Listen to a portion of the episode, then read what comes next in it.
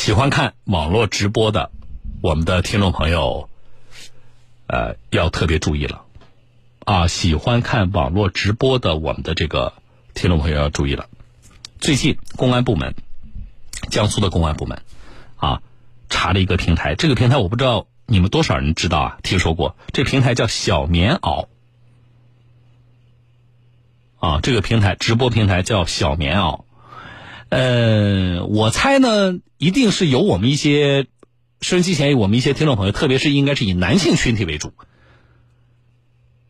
应该会知道这个平台啊。话说到这呢，大家可能有听众朋友比较敏感的就猜到了，小东怎么会是以男性呃为主呢？女的就不上这个平台看吗？那那这个平台又是以男性为主，然后又被查的，那这个平台到底搞一些什么直播呢？啊，你猜一猜。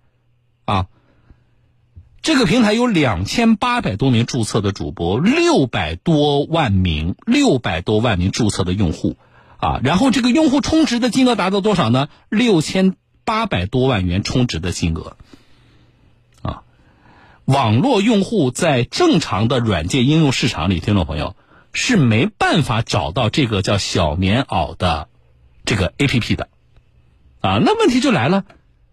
这么多用户，对不对？然后我们去正常的那个商场里要下载这个 A P P 的话，啊，就那个去那个网络商店里要下载这个 A P P 的话，还下载不到，下载下载不到，啊啊，找不着是为什么？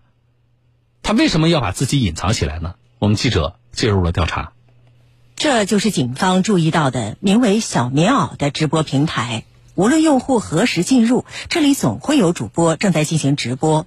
高峰时期，直播数量更是堪称火爆。不过，要想下载这个软件，还需要花费一些意想不到的周折。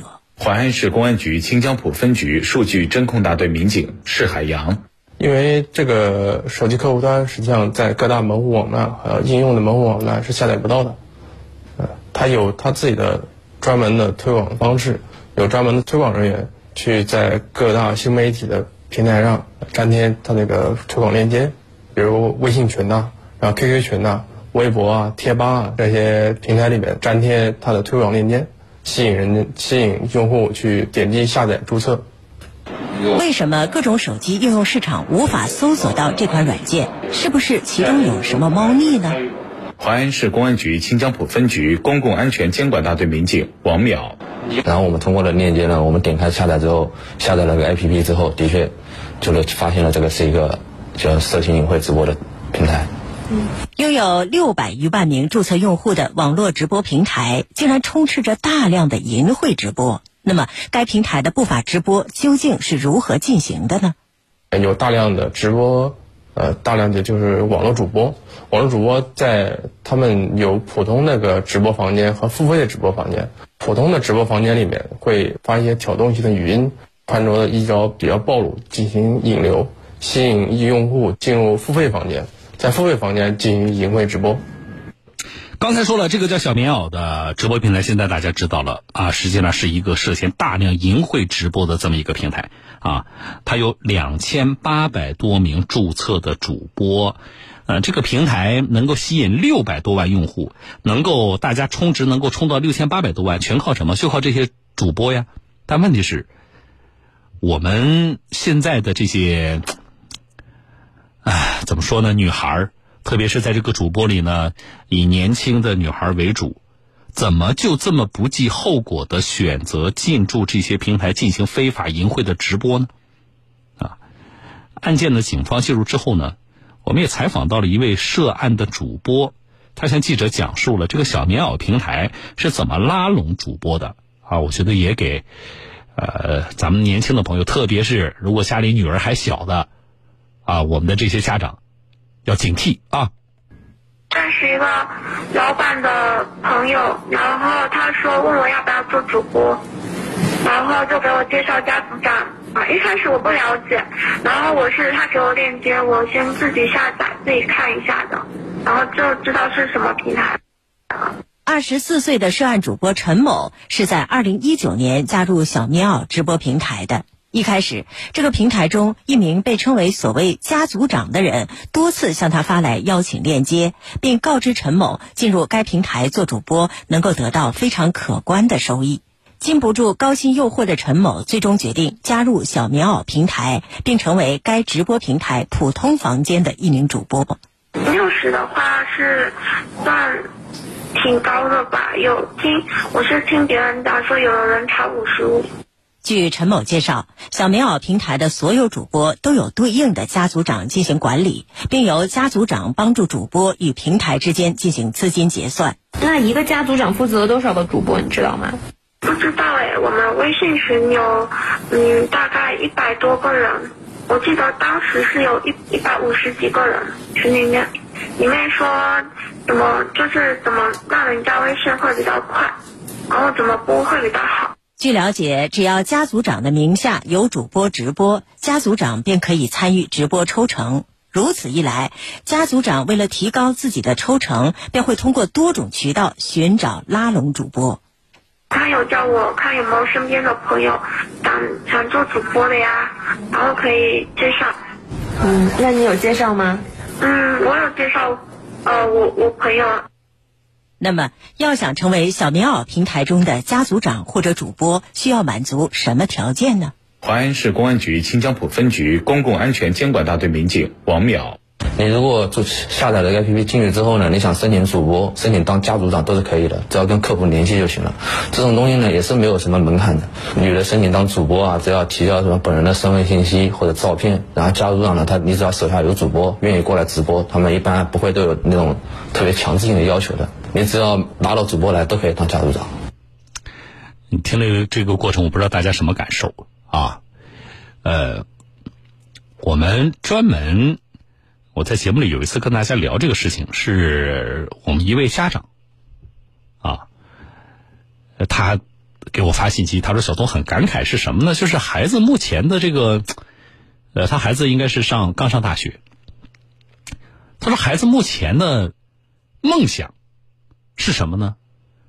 一个上了大学的一个大学生的梦想就是能够当一名主播。他说：“小东，这个是很可怕的呀。”是的。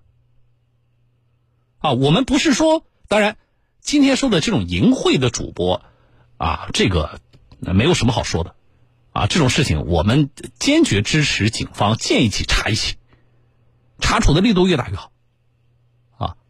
我们所说的说孩子的梦想是当主播，我想那个那个有这种梦想的很多的年轻的朋友，他不是说我想去当个什么淫秽主播，啊，呃，不会的。我想大家更多的是什么呢？就是我想当一个什么主播呢？就是类似于现在，比如说某个可以带货的呀，啊，对吧？或者是某一个在网上这个当了主播之后，然后红起来的，成为明星的呀，是这个，啊。可是我有跟那位家长一样的这样的担忧啊。到底是什么原因让作为一名主播啊，就是一个网络直播的主播，成为了我们大学生的梦想？哪里出了问题？